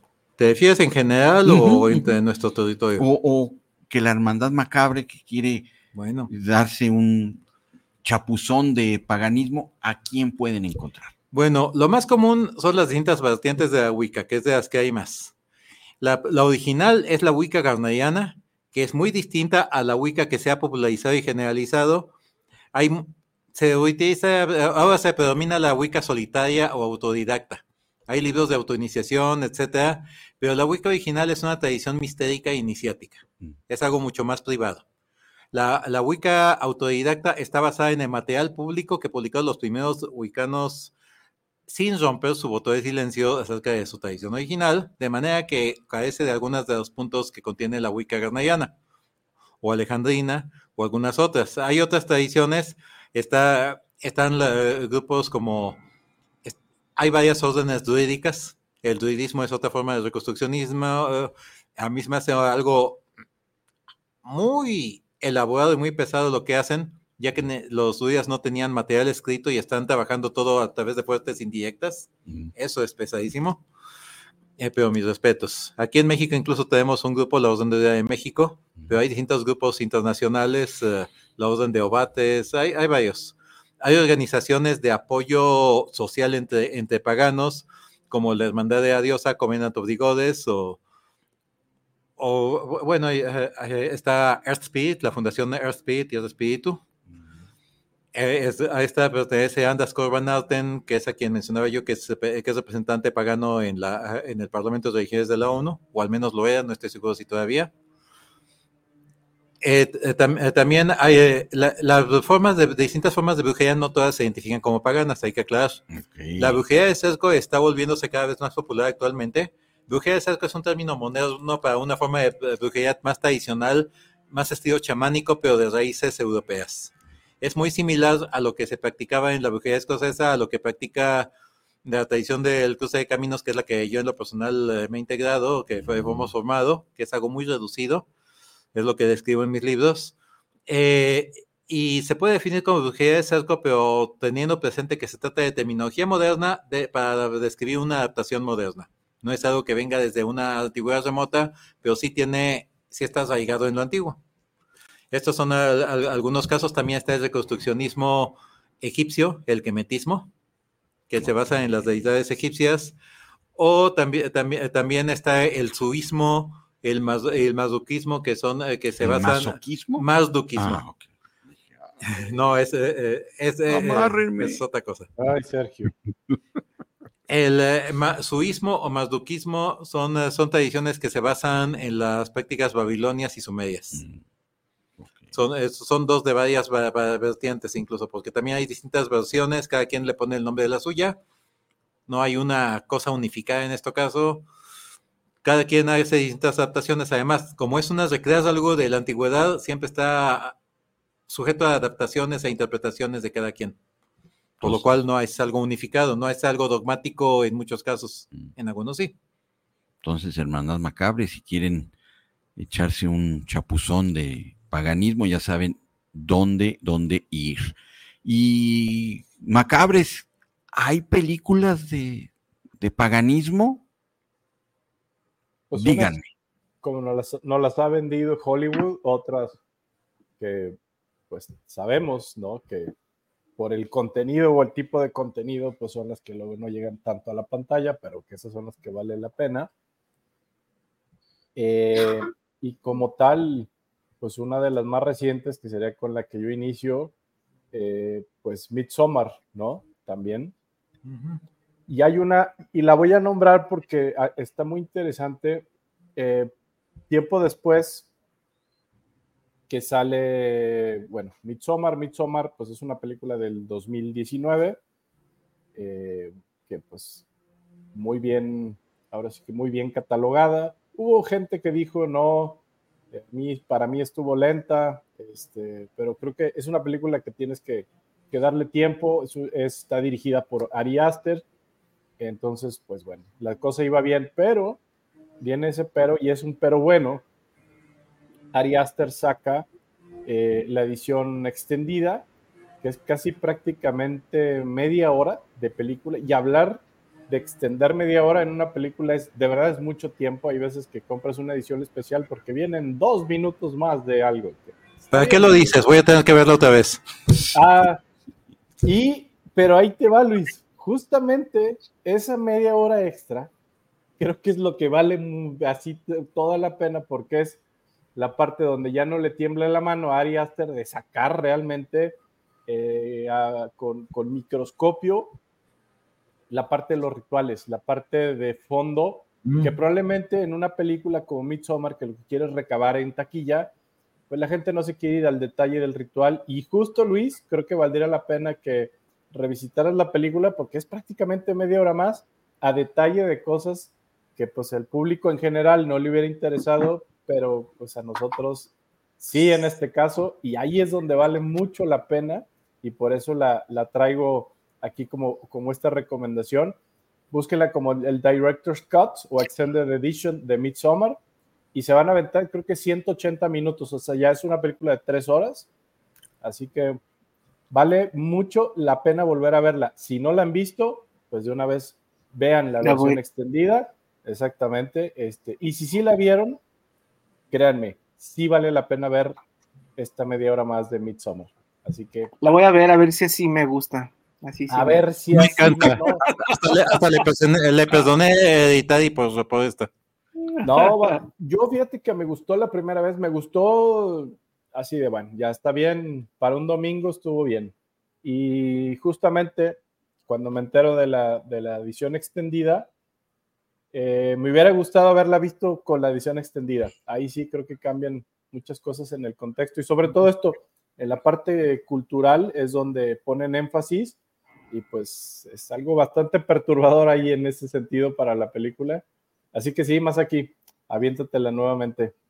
En esta versión extendida, Florence Pugh no llora más, ¿verdad? ¿Perdón?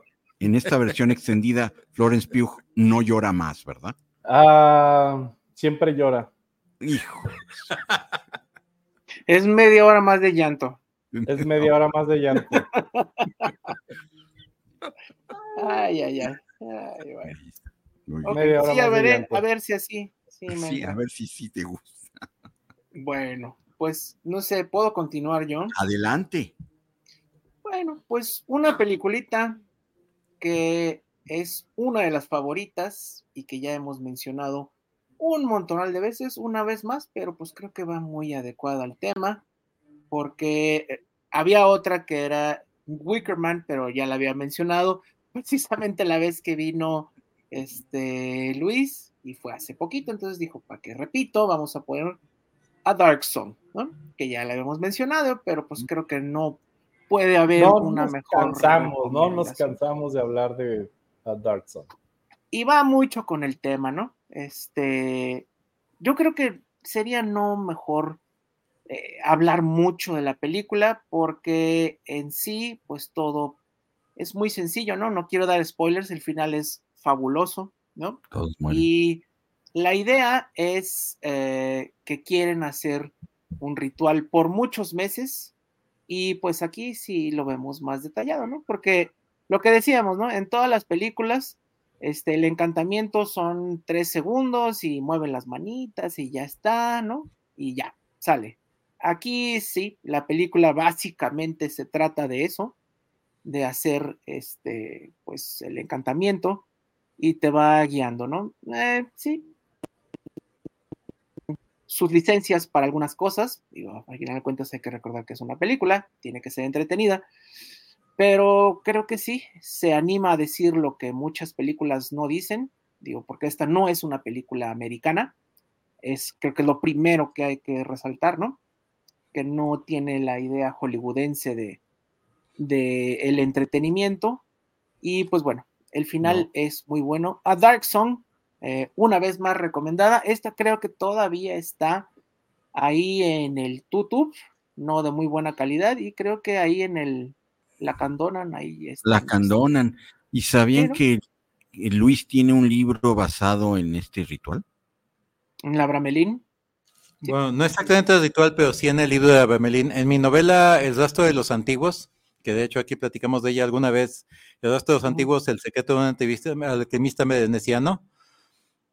El tema es eh, eh, Alberti, el alquimista, en cuya obra que, que, al parecer se basa en algunas de las canciones de Lovecraft para la montaña de la locura y que en la obra de Alberti, en la sociedad secreta que él formó, en la orden que formó, es la raíz de la sociedad de la niebla a la que perteneció Julio Verne, es la raíz de la Amazonía egipcia a la que al parecer perteneció el padre de Lovecraft y, y también es eh, la raíz ideológica de la orden del dragón, la orden esotérica que describe Jean-Paul Bourget en su libro El culto del vampiro, y que practicaría magia vampírica, a la cual el propio Vlad Tepes habría pertenecido, porque sería el círculo interno esotérico de la Orden de Caballería del Dragón.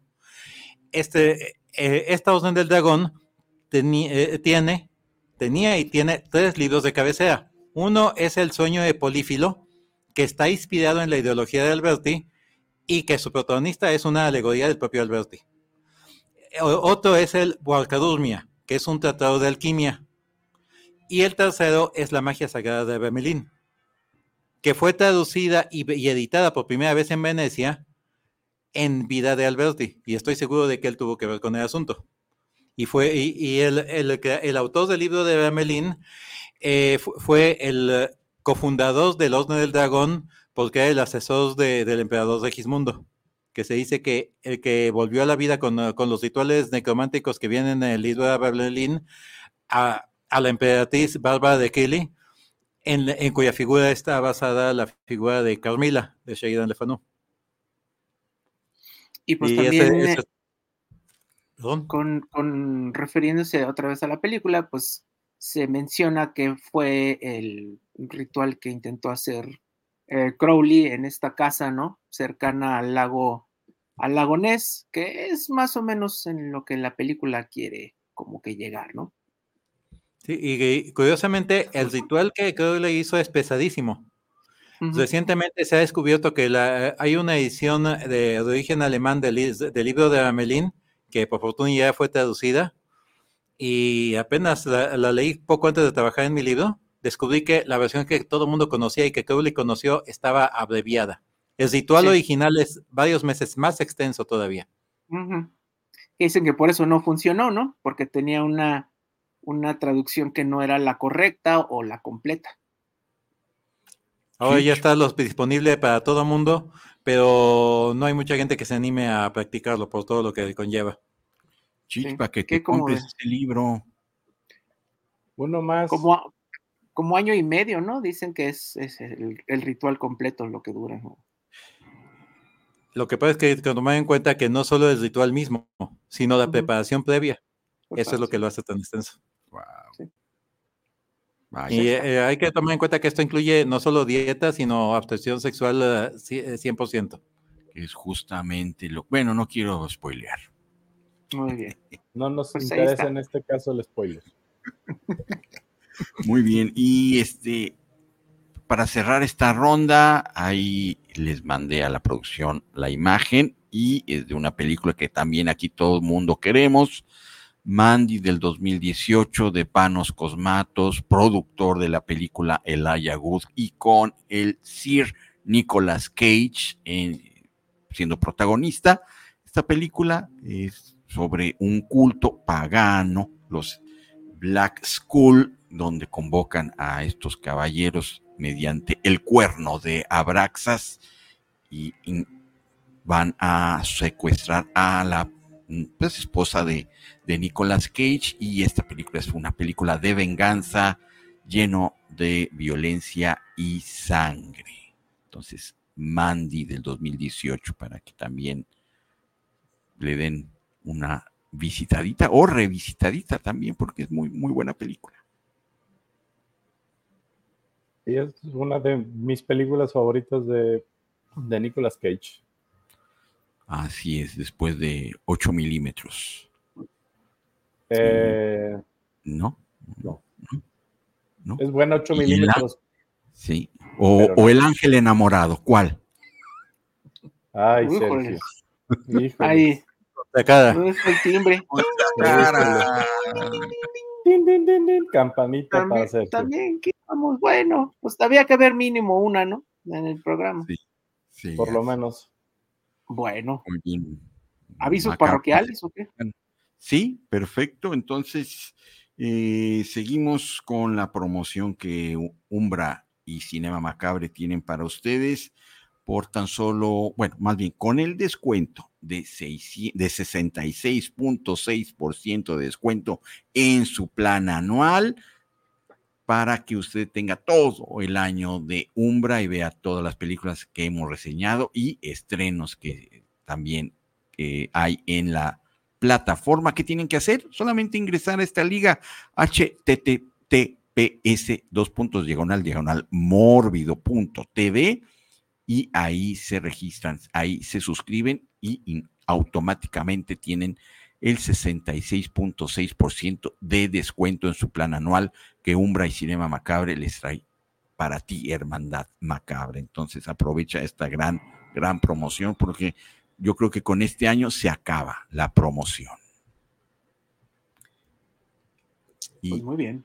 Agradecemos nuevamente a nuestro amigo Luis G. Abadie por venir a platicar de las festividades paganas para que pues bueno, usted, hermandad macabre, pues amplíe sus miras y vea que pues también de qué lado masca la iguana pagana, la iguana pagana. Gracias, Luis.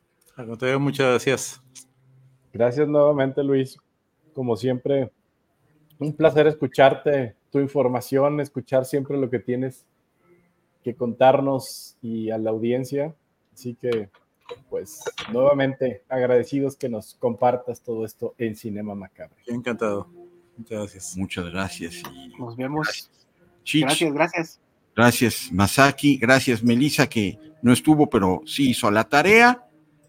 Y que descansen en paz. Pórtense bien, si no, no les trae nada el chamán que es Santa Claus. Satan, Satan Claus. Satan Claus. Hola, Befana. Ah, ok. También está Befana, pero ella viene, es la competencia de los Reyes. Que por cierto tiene dos películas divertidísimas italianas. Ok. Son buena alternativa para no ver tanto viejito varón. Y además, a mí no me caen bien los Reyes Magos porque siempre me traían o calcetines o dulces. Una corneta sanjuanera. Pero mm. vamos. Gracias. Y nos vemos la siguiente semana aquí en su Hasta mesa. El próximo sábado. En aquí en Cinema Macabre. Que descansen en paz. Gracias, Luis. Gracias, Masaki. Gracias, Chicho. Gracias, Melissa. Gracias a mí. Todo.